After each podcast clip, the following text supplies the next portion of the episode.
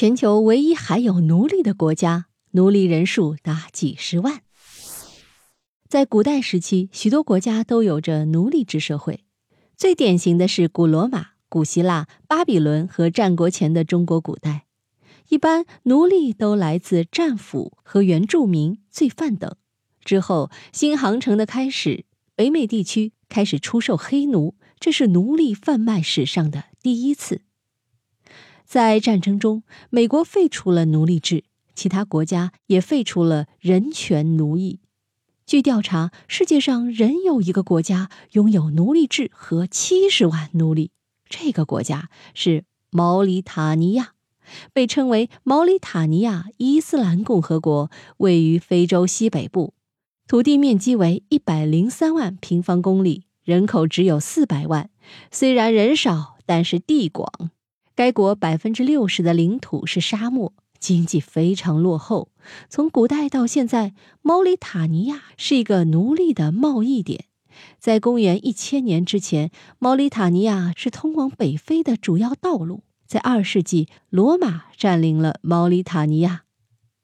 在十五世纪初，葡萄牙入侵毛里塔尼亚，并在阿尔金建立了一个贸易基地，以出售黑人奴隶。一六三八年，荷兰人取而代之。一六八七年，法国驱逐了荷兰人，毛里塔尼亚成为法国殖民地。在各种外国入侵和奴隶贸易中，奴隶制已成为毛里塔尼亚人生活的一部分。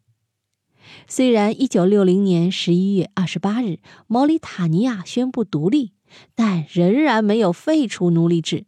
他们没有时间废除这一制度，因为在独立初期，摩洛哥认为毛里塔尼亚在其部分领土上，两国关系非常紧张。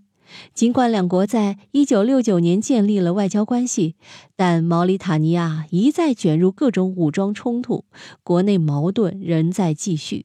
直到2006年，毛里塔尼亚改变了宪法，并要求建立选举制度。但即便如此，奴隶仍然无法享有某种主权。